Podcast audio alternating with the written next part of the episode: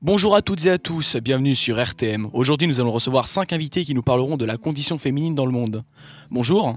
Bonjour. Pour commencer, nous recevons Alexandre qui va nous parler de la condition de la femme en Espagne. Alors, que peux-tu nous dire de la condition de la femme espagnole dans la société actuelle? Effectivement, la condition de la femme en Espagne est compliquée. Nous pouvons voir que l'Espagne est loin derrière la France. Prenons l'exemple de l'avortement. Malheureusement, il n'est pas légalisé. Les mentalités en Espagne sont rétrogrades. Les moyens médicaux disponibles pour avorter ne sont pas utilisés. Il est légalisé seulement en cas de viol. L'IVG a créé des polémiques euh, chez les femmes. Aujourd'hui, c'est encore un problème. Et que peux-tu nous dire sur les inégalités salariales entre les hommes et les femmes? Malheureusement, c'est un autre problème qui touche l'Espagne. Les hommes gagnent plus que les femmes pour le même travail, ce qui révèle un côté machisme de la société espagnole. Même si c'est le cas pour beaucoup de pays d'Europe, comme la France ou l'Italie, l'Espagne se doit d'améliorer ces différences. Mais penses-tu qu'une évolution a eu lieu depuis Franco? Malgré les nombreux points faibles qui sont encore d'actualité, l'Espagne a fait d'énormes progrès depuis la fin de la dictature franquiste, que ce soit au niveau politique ou social. Merci Alexandre. Ensuite, nous accueillons Kevin qui va nous parler des violences subies par les femmes au Moyen-Orient. J'ai choisi de vous parler des femmes syriennes. Nous pouvons dire que la Syrie est un pays où la femme est oppressée. Depuis le 15 mars 2011, les femmes n'ont jamais cessé de se battre pour leur liberté même en temps de guerre. Certains articles du Code civil ont été abusifs et injustes à leur égard. Leur rôle est de seulement procréer. Elles sont devenues des objets qui sont fréquemment violés. Mais pourquoi, à ton avis, font-ils subir des violences aux femmes? Cette guerre psychologique a pour but de déstabiliser les femmes et leurs familles. Environ 50 000 femmes syriennes seraient allées en prison pour des raisons arbitraires. Sur ce nombre de femmes, environ 90% d'entre elles sont violées par des hommes faisant partie du régime de Bachar al-Assad. Comme tu es spécialiste du Moyen-Orient, peux-tu aussi nous parler de la situation en Arabie saoudite? En Arabie saoudite comme en Syrie, les droits des femmes étaient inexistants. Jusqu'à peu, l'Arabie saoudite a accordé le droit aux femmes de conduire et de participer aux événements sportifs. Mais la Syrie ne pourra le faire tant que le pays sera dans un tel désordre politique. Les femmes saoudiennes ont désormais plus de droits que les Syriennes. C'est une situation cocasse. Merci Kevin pour ces informations. Maintenant, prenons notre avion et voyageons jusqu'aux Caraïbes, où nous retrouverons Manon qui nous parlera de la situation en Jamaïque. Alors Manon, que peux-tu nous dire sur l'éducation des femmes en Jamaïque? Le droit à la formation et aux études est en net progrès. Les discriminations liées au sexe vis-à-vis de ça ne représentent pratiquement plus rien. En Jamaïque, les femmes représentent une grande partie des étudiants.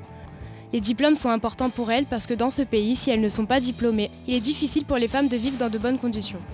Malgré l'éducation et les droits accordés aux femmes, que peux-tu nous dire de la violence commise à leur encontre les violences psychologiques et physiques restent quelque chose de très répandu dans les Caraïbes. Les femmes ont le droit de se défendre en justice, elles possèdent des protections juridiques. Mais ces fameuses protections juridiques sont insuffisantes. Par exemple, elles ne prévoyaient aucune protection contre le viol conjugal. Et peux-tu nous donner un panorama de la condition de la femme dans les Caraïbes? Les femmes doivent faire face à la polygamie des hommes, notamment à Haïti.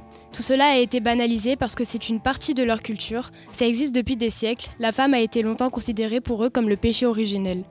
Merci Manon pour cette intervention.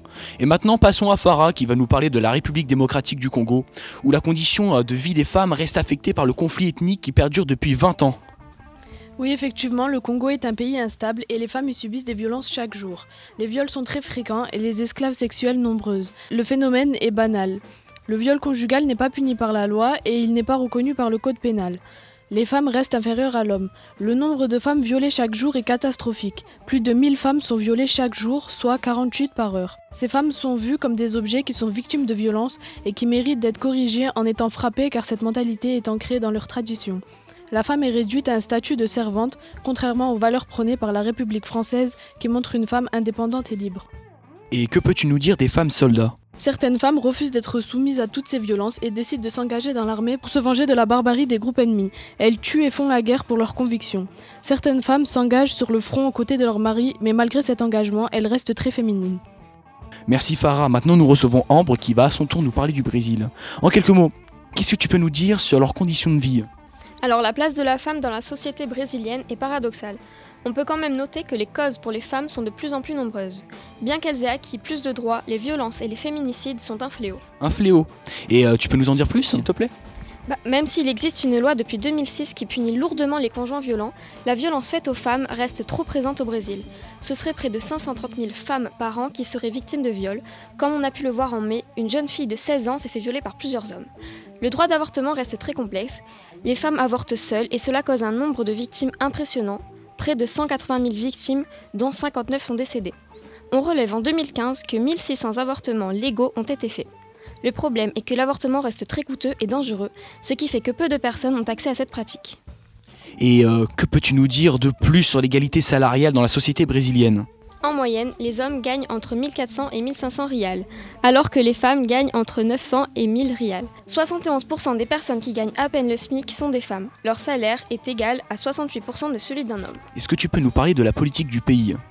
La première présidente brésilienne a été élue en 2010, ayant pour priorité la place des femmes dans la société. Elle a réussi à réunir dans son ministère 9 femmes sur 37 ministres. Mais en 2016, elle est démise de ses fonctions car les hommes trouvaient que la place des femmes n'était pas au travail, mais à s'occuper du foyer. Tout ça a provoqué la colère des femmes qui luttent chaque jour pour voir Dilma Rousseff revenir à la tête du pays. Je te remercie. Euh, je vous remercie tous d'ailleurs d'avoir accepté de venir et d'avoir euh, répondu à mes questions. Donc merci. N'hésitez pas à partager ou à réécouter l'interview. Sur ce, au revoir.